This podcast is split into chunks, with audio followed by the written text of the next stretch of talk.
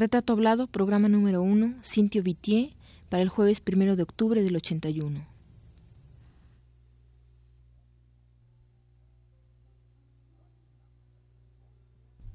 Radio UNAM presenta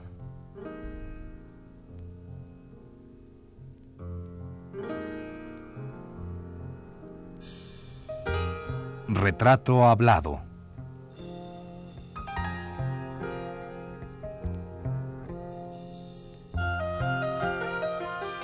Cintio Vitier.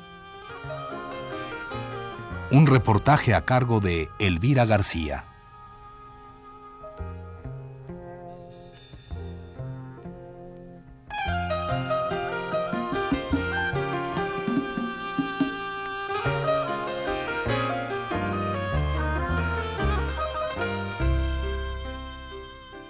A veces uno aprende cosas y después las olvida. Quedan como los árboles en su atmósfera, clavados en la tierra que dejamos atrás, y que, sin embargo, es nuestra y será el futuro.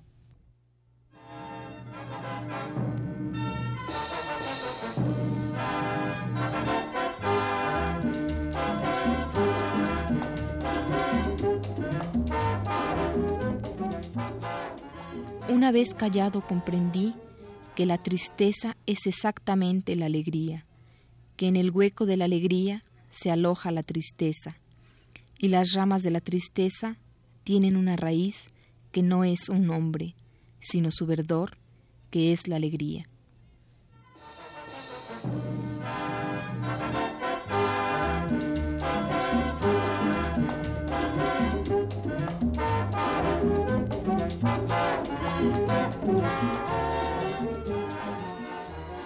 Decirlo no es fácil, lo sentí inmediato, como un golpe de aire en todo el rostro.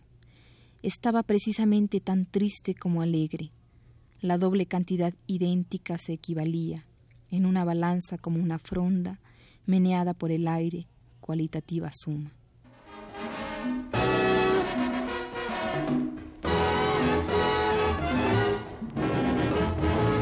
Oye Pepe, oye Juan, tengo que decirte algo.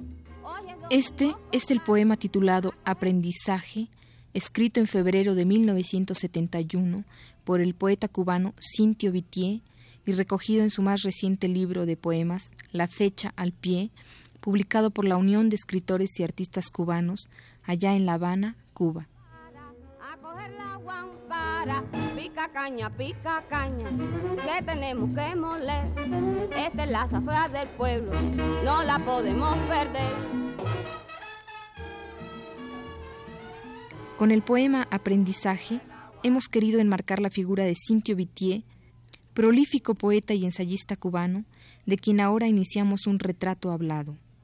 Cintio Vitier no es un personaje elegido al azar, al contrario, su obra poética y ensayística, iniciada hace casi 50 años, se inscribe ya desde hace mucho tiempo en la historia de las letras cubanas. Pero dejemos que el propio Cintio se nos presente y nos introduzca a su medio literario, en esta entrevista informal realizada en La Habana, precisamente en el Centro de Estudios Martianos, de donde este artista es investigador. Oye Pepe, oye Juan, tengo que decirte algo. Hoy es domingo, compay, a coger la guampara, afilen las guamparas, que ya yo me voy. Afilen machetes. Que... Cintio, en México eh, su obra es conocida, pero seguramente no tan conocida como en La Habana. Es precisamente por eso que, yo quisiera hacer esta entrevista con usted, un poco tratando de hacer una semblanza y, un poco una... Es, eh, que nos introduzca a su obra. Yo quisiera empezar con usted eh, acerca de, de, su nacimiento, de la época de cuando usted era niño, cómo nos podría ubica, ubicar en el lugar y en el ambiente familiar.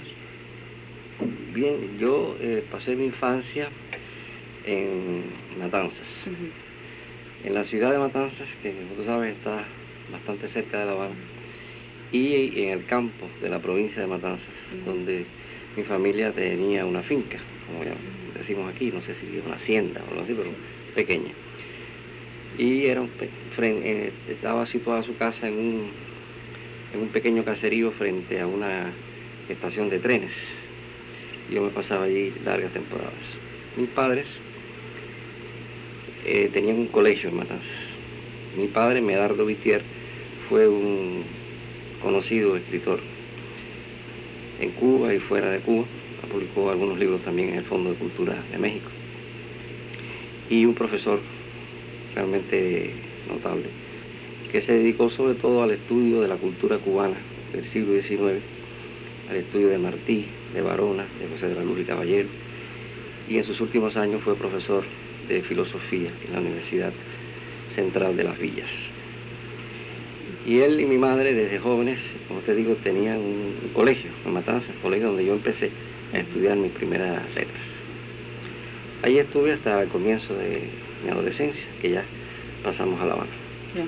Este medio influye definitivamente en lo que será posteriormente su, su actividad sí, sin Duda, sin duda. Yo creo que en todo los ser humano la infancia es decisiva, ¿no? Y si tú lees un poco mi poesía y desde luego también la novela que publiqué el año pasado, pues verás que la presencia de todos esos lugares y personas que conocí de niño, pues eh, es indeleble, ¿no? Vuelve reaparece y no se olvida nunca y un poco se, se mitifican un poco también y se transfiguran. A coger la guampara, a coger la guampara, a coger la guampara, a coger la guampara, a coger la guampara, a coger la guampara. Hablar de y con Cintio Vitier significa visualizar y entender el desarrollo no solo de las letras cubanas, sino del proceso de una nación en su régimen de gobierno. Cintio vive muy de cerca uno y otro movimientos, y su obra poética, hasta la más temprana, surgida en el año de 1937, cuando nuestro personaje tenía apenas 17 años, habla de una cercanía con su pueblo y su acontecer.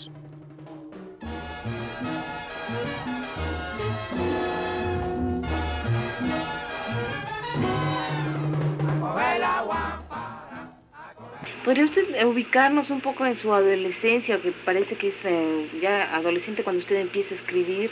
E incluso me parece que a los 17 años escribe su primer libro de, poemas. Publico mi primer libro. Eh, publica, perdón. Mm. ¿Podría usted ubicarnos en el momento en que nace el primer poema, si es que se queda bien claro para usted esto? Bueno, el primer poema verdaderamente tal, porque que pudiera llamarse poema, eh, quizás pudiera recordarlo, sin embargo, antes de ese poema uno siempre escribe versos que afortunadamente se le olvidan.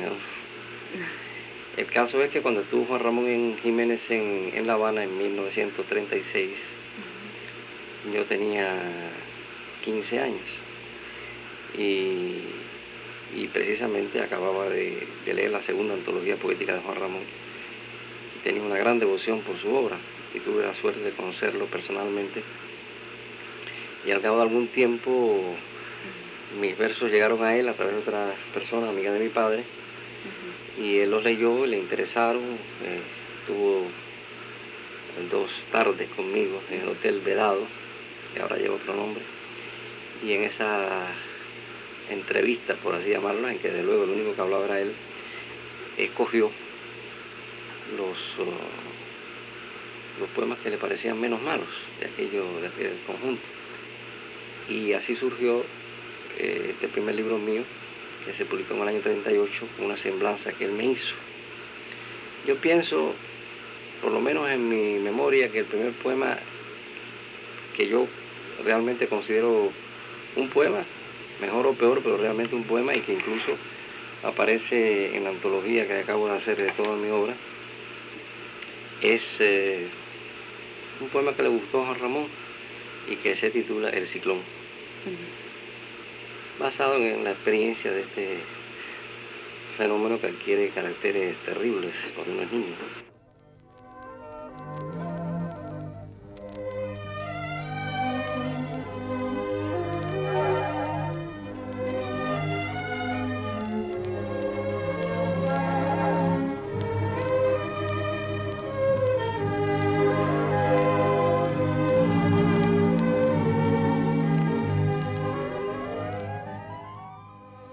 Que Cintio Vitier conoce de cerca el desarrollo de la poesía cubana. Pues bien, prueba de ello es su libro titulado Lo cubano en la poesía, escrito a fines del año 60, en el que el autor pasa revista a tres siglos de ejercicio poético cubano. En dicho ensayo, Vitier deja ver el rico espíritu del hombre caribeño para crear un mundo metafórico. Ya lo dijo alguna vez otro gran poeta y ensayista cubano, Juan Marinelo, quien escribiera en un texto titulado Americanismo y Cubanismo Literario, de fecha 1932, lo siguiente acerca de la creación literaria cubana.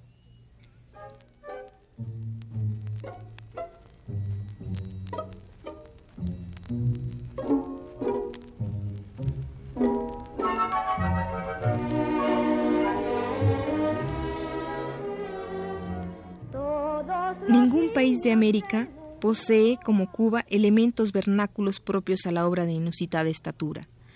Hierven en la fiebre cubana instantes caldeados por el color de la piel y del espíritu que ensamblan con fuerte relieve en el ritmo universal en que vamos trepidando. Nuestro campo brinda, como campo alguno, atmósferas y motivos inexplotados. El cañaveral es más dramático que la mina, porque mata más despacio y más desolado que la fábrica porque en él no hay más que un golpe de mocha, eco de sí mismo. Tiene el ingenio una monstruosa unidad que le ofrece un poder inigualado. Desde la fiera jerarquía racial hasta el mando sin límites sobre el colono lejano, desde el derecho de expulsión hasta el control del pensamiento íntimo del vecino, dijo una vez Juan Marinelo. Todos los niños del mundo Vamos una y en mil lenguas cantaremos, en paz queremos crecer. Marati lo dice en un libro que me de mi papá, nacer para ser felices el porvenir.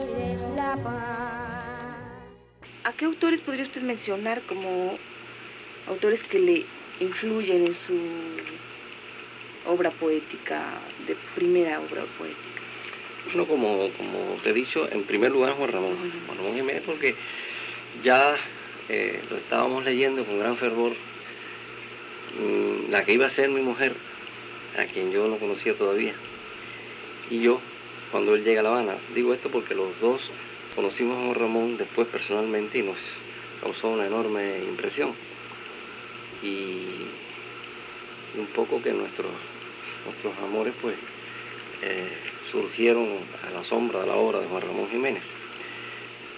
Nosotros lo quisimos mucho y guardamos una enorme gratitud porque fue realmente muy bondadoso con todos los poetas cubanos. Juan Ramón es, por lo tanto, en mi caso, puedo decir que el primer padre poético, ¿no? Que tuve y al que guardo siempre el mismo respeto y la misma admiración y el mismo amor. Pero después, lógicamente, vinieron otras experiencias. Eh, hubo la experiencia de Vallejo que es tan distinto de Juan Ramón y que vino a enriquecer enormemente nuestra perspectiva poética. Y simultáneamente íbamos conociendo la obra que ya se manifestaba en una forma espléndida en su primer libro de José Lezama Lima. El primer libro de Lezama. Ya había publicado él Muerte de Narciso, un largo poema, pero su primer libro, Enemigo Rumor, también fue una verdadera revelación de otra dimensión de la poesía. Y ya van tres. ¿Te das cuenta? Entonces, esto eh, nos ayudó no solamente a, a buscar el camino propio, sino además a tener una mirada crítica para la poesía y para la literatura en general muy amplia. O sea, no, diríamos, no sectarizada, ¿no? en una sola dirección, sino tiene la capacidad de comprender mundos poéticos diversos. Yo diría que esos son los tres fundamentales eh, poetas que influyeron en una forma u otra en mí en el periodo de formación, Juan Ramón, Vallejo y Lezama. Pero, desde luego, hay un maestro del cual a veces los cubanos ni hablamos, porque es como el aire que uno respira, ¿no? Del cual a veces uno no se acuerda, que es José Martí. Ya José Martí no es una influencia, José Martí es, Cuba, ¿no? Por lo tanto no hay que hablar de la influencia de Martí. Y usted en 17, digo, a la edad de 17 años publica su primer libro. Eh, dígame, ¿ya se siente usted seguro dentro de lo que realmente quería hacer como poeta, como obra poética en ese momento? Bueno, en ese momento sí, pero muy pronto me sentí muy descontento de ese libro. Yo creo que es un, es un error, en general, publicar libros tan jóvenes. Y a veces a los muchachos que están impacientes por publicar, yo les recuerdo eso que probablemente al paso de los años se van a arrepentir de lo que han publicado demasiados jóvenes. Eh, muy, muy pronto yo empecé a hacer una poesía muy distinta a la de aquel, aquel primer libro y desde luego empecé a ver eh, todas las fallas y todas las, ah, los efectos y todas las, ah, las cosas propias de una, de una expresión incipiente. Pero de todas maneras, eh, cuando también sigue pasando el tiempo, pues uno empieza a encontrar la legitimidad y la validez de aquello como expresión de esa edad, de ese tiempo, de ese momento. Y cuando llega el momento de la antología de toda la obra, pues hay que siempre escoger algunas cositas esas, primar, esas primeras, ¿no? Pero en realidad yo empecé a hacer una poesía muy distinta, a partir de un librito que se llama Sedienta Cita, que se publicó, si mal no recuerdo, en el año 41, cuando ya había empezado a salir la revista Puebla de Plata, que es la primera revista que hace el examen, que va a ir agrupando una serie de poetas y artistas hasta la aparición de Orígenes en el año 44.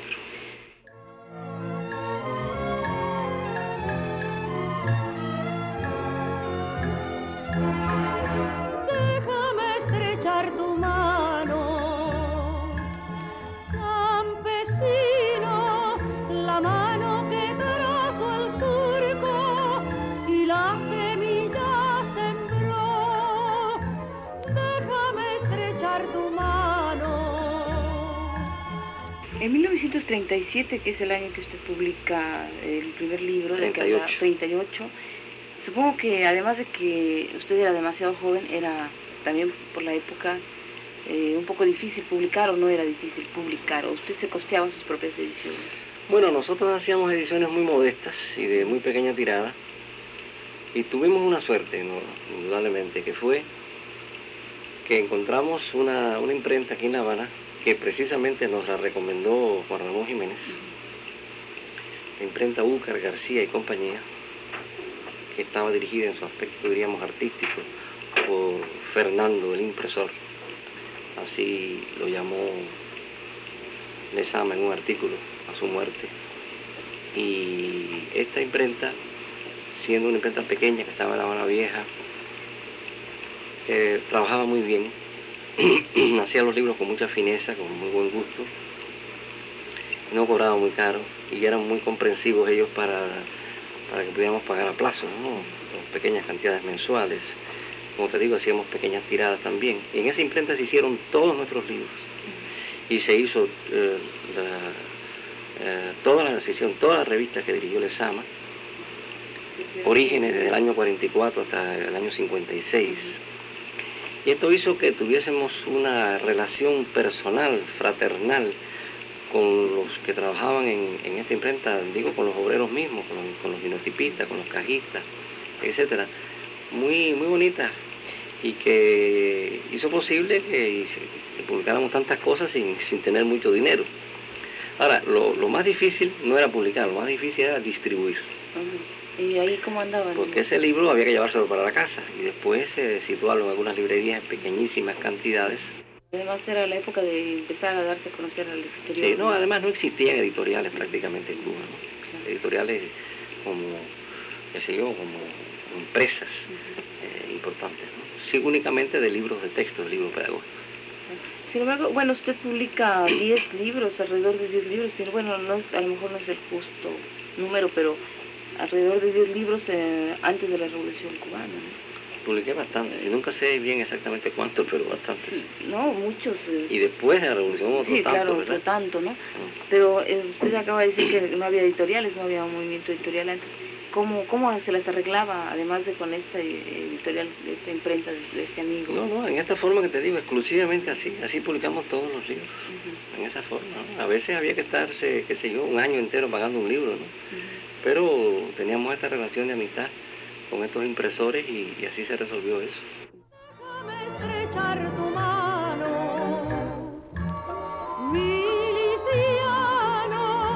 que la justicia triunfó. ¿Cómo transcurre sus años eh, y, o los meses cercanos al estallido del triunfo revolucionario en Cuba? ¿Cómo, ¿Qué estaba usted haciendo en, esos, yo era profesor de la Escuela Normal para Maestros de La Habana, desde hacía unos 13 o 14 años.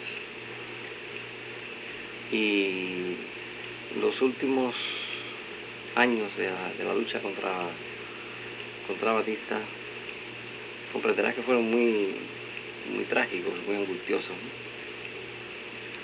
Seguía yo dando clases en esta, en esta escuela normal y, recuerdo que casi todas las noches había tiroteos, había, se oían las bombas. No olvido nunca una, una noche en que empecé a ver a través de, la ventana del aula que estaba en un piso alto, mientras estaba dando la clase, algo que ardía y era un circo completo que estaba ardiendo en las cercanías de la escuela, pero los muchachos no lo veían, lo veía yo nada más a través de la ventana.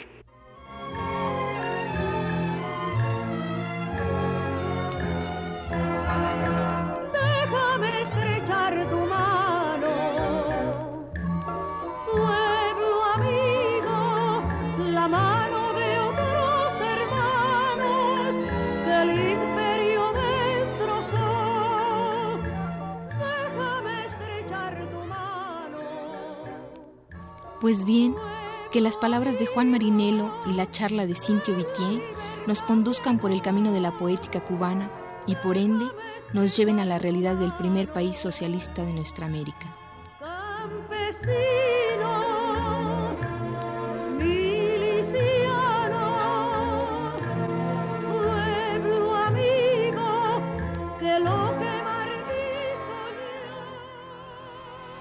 Este fue el primer programa sobre Cintio Vitier. Le invitamos a escuchar el segundo el próximo jueves a las 22.15 horas. Gracias por su atención.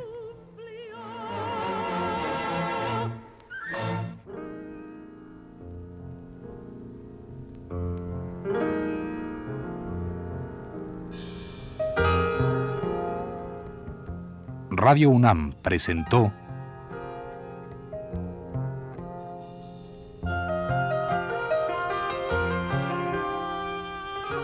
Retrato Hablado. Cintio Vitier.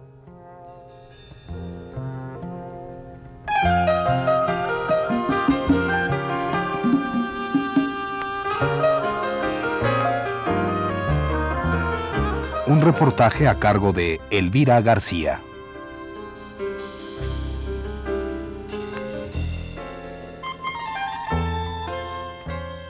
Guión y producción general de Elvira García para Radio UNAM.